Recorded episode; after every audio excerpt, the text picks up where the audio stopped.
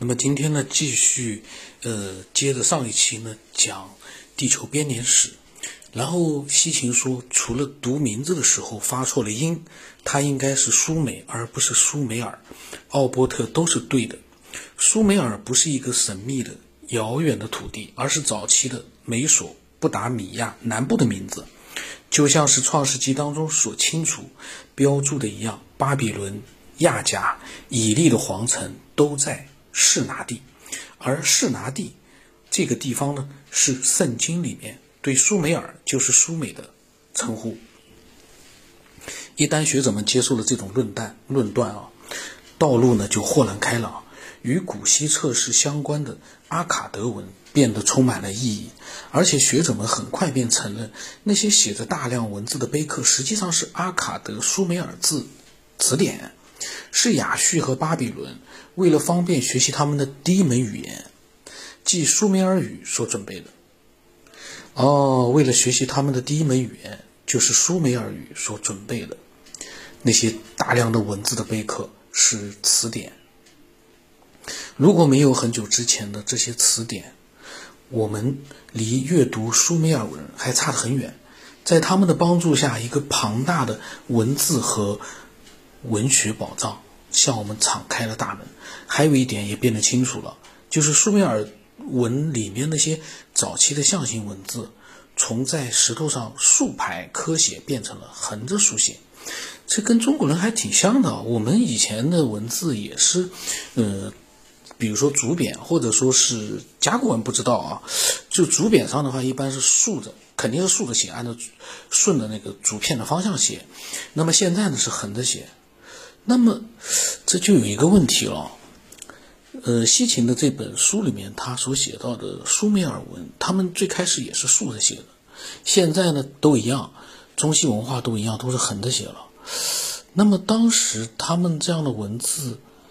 跟我们的最古老的文字，都有着同样的一个特点，竖着写，可能看上去就两个选择，横着写、竖着写，但是当时确实。他们都是竖着写，这个是一个很有意思的。那么后来呢，在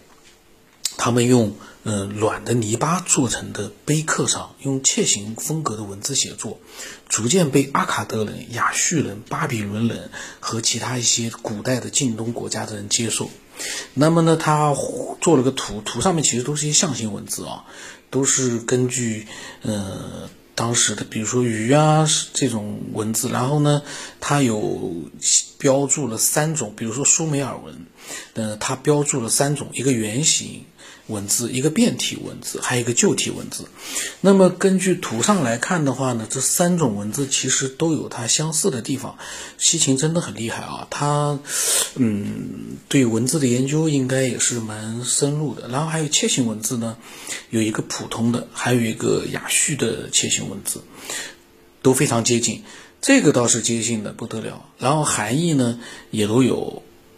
比如说地球的土地啊，山或者是家庭的男，这个呢，我我我就觉得吧，他们都很厉害，因为为什么？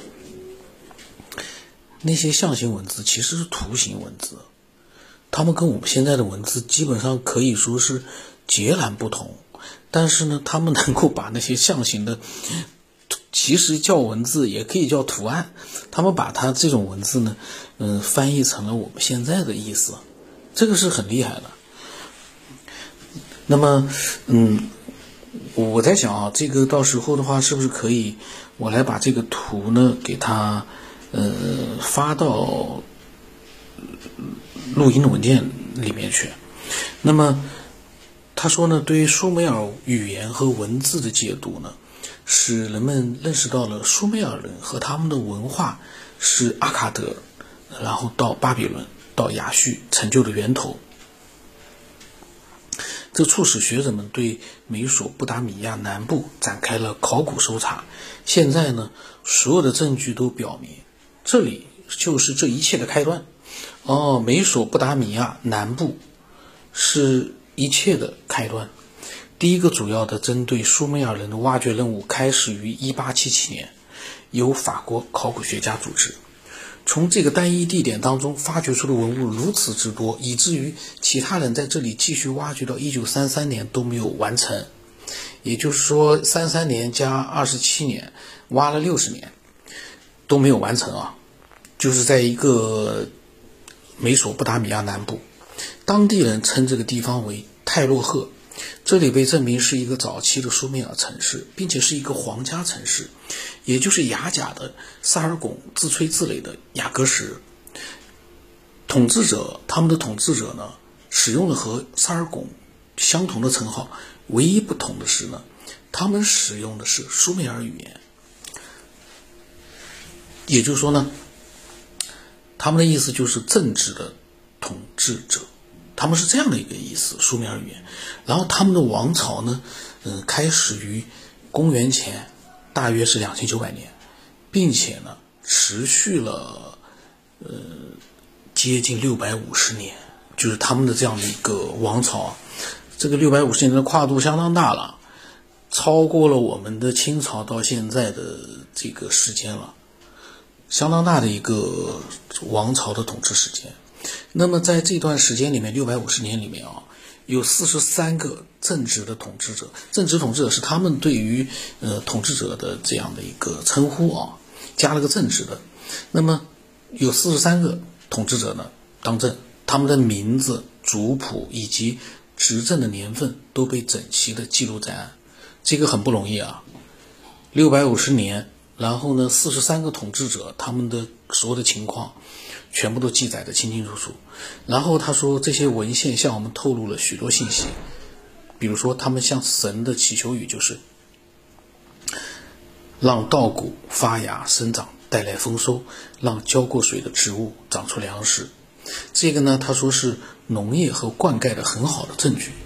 一个刻字的杯子如此表示女神的荣耀，上面写的啊，谷仓的守护人。他说：“这个无疑是在暗示我们，他们的粮食是测算过并且储存起来的，也可能用于贸易。然后呢，说一个名叫安纳图姆的正直的统治者，在一块泥砖上面留下了一段话。那么这段话呢，呃，也是其实是图形文字啊。可是我在想，这个西秦这么厉害啊！”这种图形文当然不一定是他翻译过来的，可能是那些考古学者，包括后来的一些文字学者呢，他们经过长时间的研究弄出来的这个图形文字的意思啊。他说呢，很清楚的表明了这些统治者啊，只要获得了诸神的批准就可以继任。他同样的也记录了对其他城市的征服，这暗示我们呢，在公元前三千年开始的时候，苏美尔就已经有了很多的城市。然后，呃，安纳图姆的继承人呢是恩铁美纳，他写道，曾经修建过一座神庙，并且，呃，用黄金进行装饰。那里呢不仅建了花园，还修了一口很大的砖口井。他还自豪地描述说，他们建筑造了一个带有瞭望塔和各种设施的要塞，专门用于看管进入呃这个港口的船只。然后，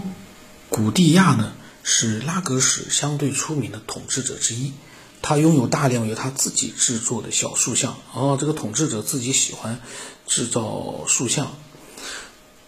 全部都用来代表他在诸神面前的祈祷和奉献。这可不是装出来的。他说，古蒂亚确实是把自己奉献给了对宁吉尔苏的敬仰，那是他们最重要的神，并且建造和重建了许多的神庙。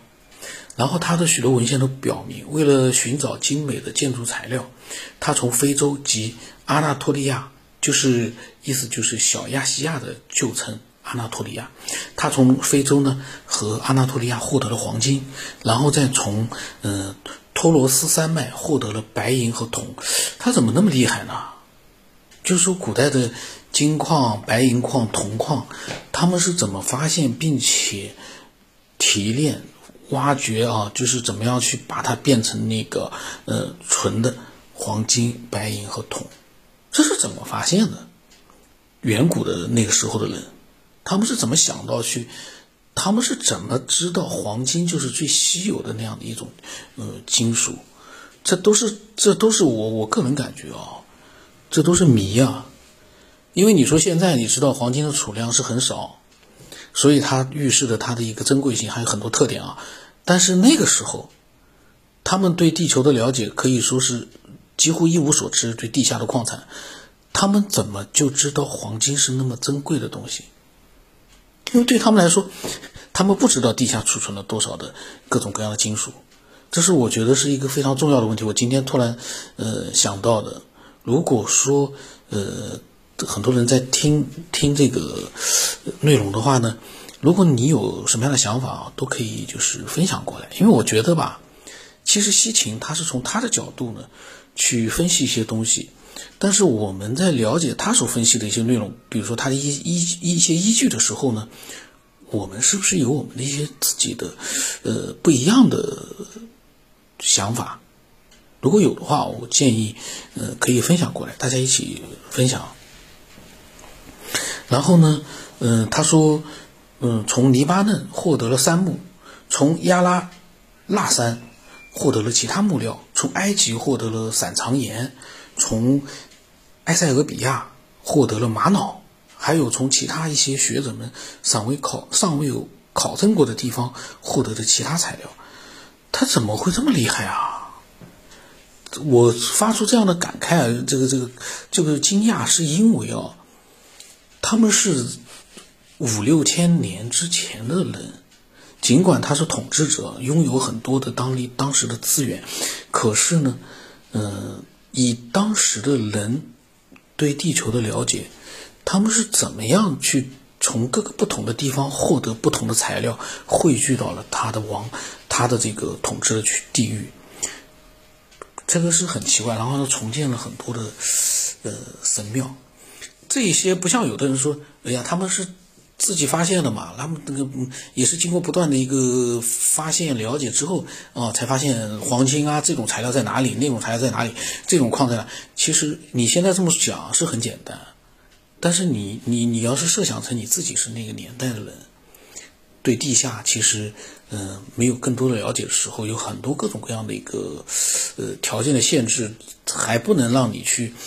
我现在给你个铁锹，你去挖矿，你能挖吗？那个时候连铁锹都没有，那个时候的工具都是最简陋的。呃，首先一个，他能做出这样的工具，他的目的，呃，如果说是为了挖矿，那么他是怎么想到去用这个东西去挖矿，然后怎么想到去制作这样的一些工具？这个里面可能西秦，西秦我估计他不会去探讨这个东西了，但是我觉得我们爱好者是可以去做一些思索，我个人感觉啊。然后呢，这个就是，呃，西秦所讲的，呃，苏美尔他们的一些统治者。这个呢，我真的觉得西秦是，呃，他写的都是一些非常具体的东西。他不像我们，就像我啊，就是说去，呃，空想、空琢磨，它是具体的东西，比如具体的文字、具体的一些文字里的内容，然后呢，当时的一些情况，他具体描述出来了。然后呢，当然有些呢，可能是都是未经证实。比如说他下来写到的，摩西在沙漠中为上帝修筑居所的时候，他讲摩西了啊，他依照了上帝向他提供的设计，当所罗门王在耶路撒冷修建第一座神庙的时候，他先从上帝那边得到了智慧。先知以西结过，哦，先知以西结过，呃，以西结。哦，先知以西结，然后呢，呃，他通过一种神圣的视觉，从一个用青铜色的手握着淡黄色绳子和测量杆的人那里呢，得到了修建第二个神庙的详细计划。乌尔南摩乌尔的统治者在几千年前描述说，他的神命令他为其修建一座神庙。不仅给了他一个很实用的操作指南，还让他拿着一个测量杆和包金箔的绳子来工作。这意思就是说呢，他们的很多就是修建神庙的一些操作指南都是神给他们的，而且呢，那些工具啊，测量工具，包括一些这绳子，也是神提供的。这个就有意思了。这个就有意思了，不知道西芹会怎么样去做一个分析。我下一期我再录吧。